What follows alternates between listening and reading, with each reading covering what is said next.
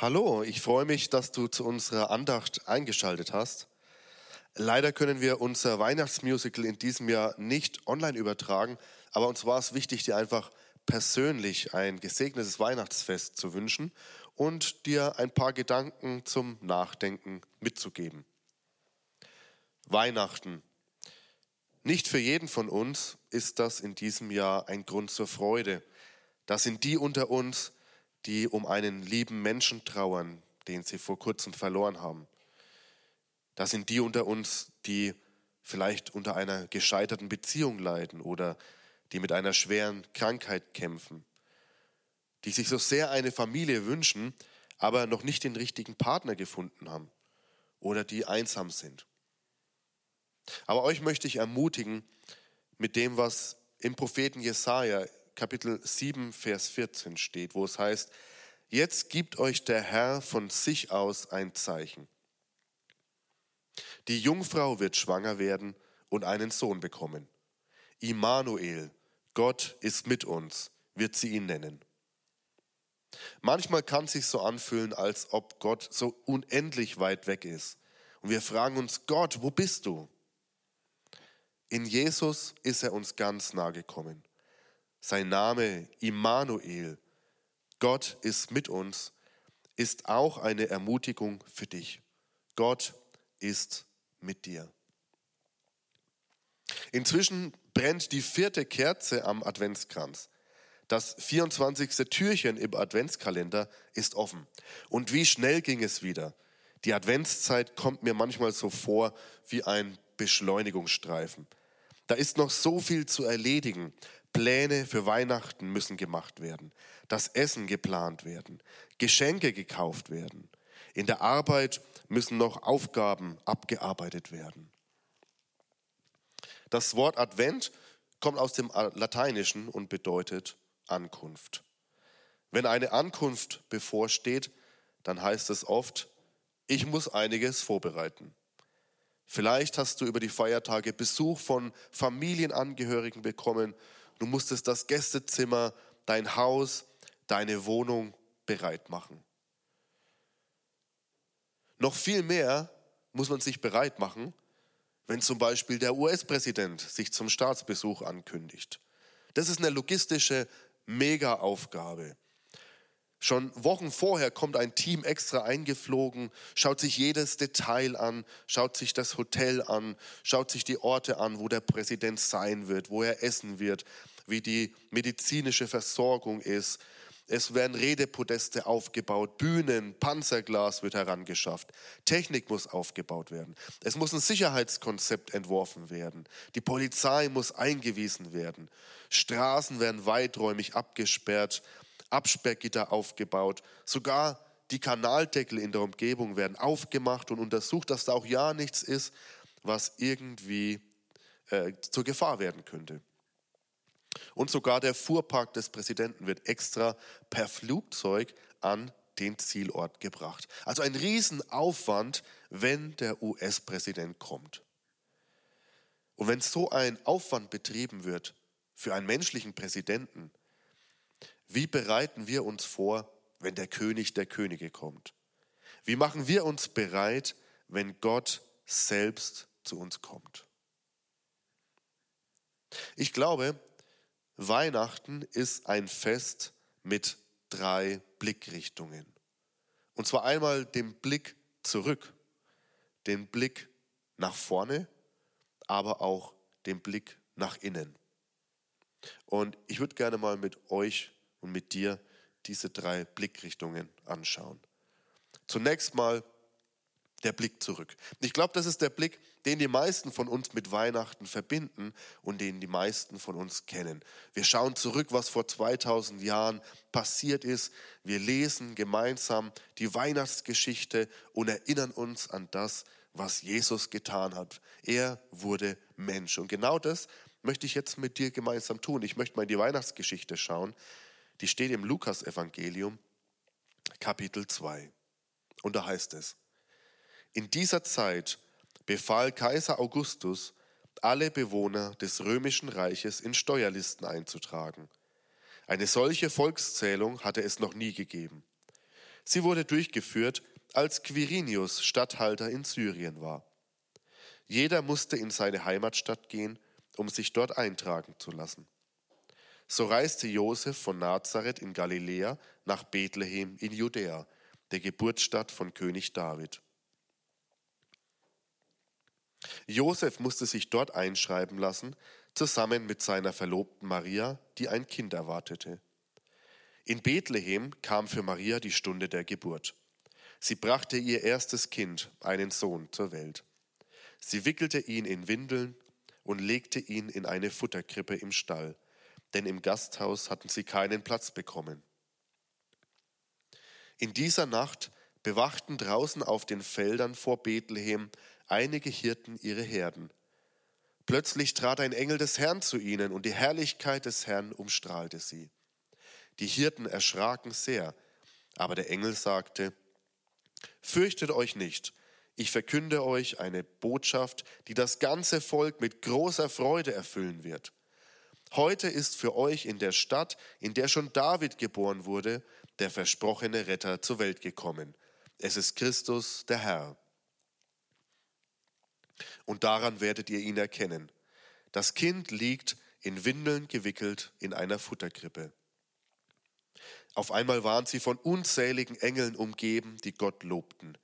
Ehre sei Gott im Himmel, denn er bringt der Welt Frieden und wendet sich den Menschen in Liebe zu. Nachdem die Engel in den Himmel zurückgekehrt waren, beschlossen die Hirten, kommt, wir gehen nach Bethlehem. Wir wollen sehen, was dort geschehen ist und was der Herr uns verkünden ließ.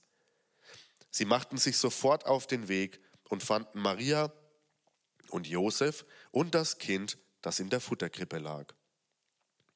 Als sie es sahen, erzählten die Hirten, was ihnen der Engel über das Kind gesagt hatte. Und alle, die ihren Bericht hörten, waren darüber sehr erstaunt. Maria aber merkte sich jedes Wort und dachte immer wieder darüber nach. Schließlich kehrten die Hirten zu ihren Herden zurück. Sie lobten Gott und dankten ihm für das, was sie gehört und gesehen hatten. Es war alles so gewesen, wie der Engel es ihnen gesagt hatte. Soweit die Weihnachtsgeschichte im Lukasevangelium. Viele Jahrhunderte haben die Juden darauf gewartet, dass ihr Retter, dass der Messias kommt und sie befreit. Wahrscheinlich waren einige schon frustriert. Ich meine, wer wartet schon gerne? Ich sicher nicht, ich bin eher ungeduldig, vielleicht du auch. Aber dann auf einmal war es soweit. Der Retter war da. Aber die Herzen von vielen waren nicht bereit, für den König der Juden, der geboren war. Der Blick zurück, der Blick auf das, was vor 2000 Jahren geschehen ist, der ist wichtig. Es ist so wichtig, sich zu erinnern daran, wie sich der Lauf der Welt verändert hat mit der Geburt von Jesus, dass Gott Mensch wurde. Sogar die Zeitrechnung hat sich damals verändert. Seitdem rechnen wir in vor Christus und nach Christus. Also wirklich ein einschneidendes Ereignis. Der Blick zurück macht uns dankbar. Aber wenn wir nur zurückschauen, dann verpassen wir, was vor uns liegt. Und deshalb ist es wichtig, dass wir auch die zweite Blickrichtung jetzt in dieser Weihnachtszeit haben. Und das ist der Blick nach vorne. Vor 2000 Jahren ist Gott in Jesus Mensch geworden. Er wurde als kleines Baby schwach, ausgeliefert, abhängig geboren. So kennen wir Jesus, wenn wir ihn in unseren Krippen sehen. Aber was wir leider total aus den Augen verloren haben, ist, dass Jesus wieder auf diese Erde kommen wird. In der Apostelgeschichte, einem Buch im, im Neuen Testament, da lesen wir im ersten Kapitel über die Himmelfahrt von Jesus. Nachdem er das gesagt hatte, wurde er vor ihren Augen in den Himmel emporgehoben. Eine Wolke verhüllte ihn und sie sahen ihn nicht mehr. Noch während sie wie gebannt zum Himmel schauten und Jesus nachblickten, standen auf einmal zwei weiß gekleidete Männer bei ihnen. Ihr Galiläer, sprachen sie die Jünger an, was steht ihr hier und starrt nach oben? Gott hat Jesus aus eurer Mitte zu sich in den Himmel genommen. Aber eines Tages wird er genauso zurückkehren, wie ihr ihn gerade habt gehen sehen. Die Engel hier, sie verkünden, Jesus Christus, er wird wiederkommen. Habt ihr das mal im Radio gehört in den letzten Tagen, in der Weihnachtszeit, dass Jesus wiederkommen wird? Also ich nicht. Also scheinbar ist es total außerhalb unseres Bewusstseins. Aber es ist so wichtig zu wissen und auch diesen Blick zu haben nach vorne. Jesus Christus wird wiederkommen. Aber nicht als Baby, nicht schwach und ausgeliefert, sondern als König in Macht und Herrlichkeit. Und meine Frage ist, wenn Jesus Christus heute wiederkommen würde, wärst du bereit, ihm zu begegnen? Neben dem Blick zurück und dem Blick nach vorne gibt es noch eine dritte Blickrichtung an Weihnachten. Und das ist der Blick nach innen. Und ich hoffe, dass du dich auch an diesem Weihnachten fragst, was hat das Ganze eigentlich mit mir zu tun? Wie sieht es in meinem Herzen aus? Im Jahr 1623 war Georg Weißel Pfarrer an der Rostgärtner Kirche in Königsberg in Ostpreußen. Es war die Zeit des Dreißigjährigen Krieges. An einem stürmischen Tag suchte er im dortigen Dom Schutz. Der Glöckner öffnete ihm die Türen mit den Worten Willkommen im Haus des Herrn. Hier ist jeder in gleicher Weise willkommen, ob Patrizier oder Tagelöhner. Das Tor des Königs aller Könige steht jedem offen. Davon inspiriert schrieb Weißel das bekannte Lied Macht hoch die Tür, die Tor macht weit. In Königsberg lebte zur damaligen Zeit auch ein wohlhabender Fisch- und Getreidehändler. Sein großes Anwesen lag gleich neben dem örtlichen Armenheim und dicht an seinem Gartenzaun verlief der schmale Fußweg, den die Armen benutzten, um zum Markt oder zur Kirche zu gehen. Dem Fischhändler aber war das ein Dorn im Auge. Kurz entschlossen kaufte er die Wiese, über die der Fußweg führte, baute einen Zaun um ihn herum und verschloss ihn mit zwei Toren, einem großen, prächtigen Tor auf der einen und einer kleinen Pforte auf der anderen Seite. Nun waren die Armen ausgeschlossen und mussten einen weiten Umweg auf sich nehmen, wenn sie in die Stadt wollten. Darüber waren sie stinksauer. Der Weihnachtschor aus Alten, Armen und Kranken wollte deshalb in diesem Jahr nicht, wie sonst üblich, vor dem Haus des reichen Fischhändlers singen. Verständlich. Doch Pfarrer Weisel konnte sie überzeugen, mit ihm gemeinsam zu dessen Anwesen zu ziehen. Vor dem prächtigen Tor begann Weisel zu predigen. Öffnet nicht nur dieses sichtbare Tor, sondern das Tor eures Herzens und lasst den König ein, ehe es zu spät ist. Und der Chor stimmte an, macht hoch die Tür, die Tor macht weit, es kommt der Herr der Herrlichkeit. Durch die Worte des Pfarrers und den Gesang des Chors bewegt, öffnete der Fischhändler das große und das kleine Tor und verkündete, dass von nun an Tür und Tor geöffnet bleiben sollten, um dem König aller Könige Einlass zu gewähren. Im Anschluss lud er alle, auch die Kranken und Armen, in sein Haus ein und bewirtete sie.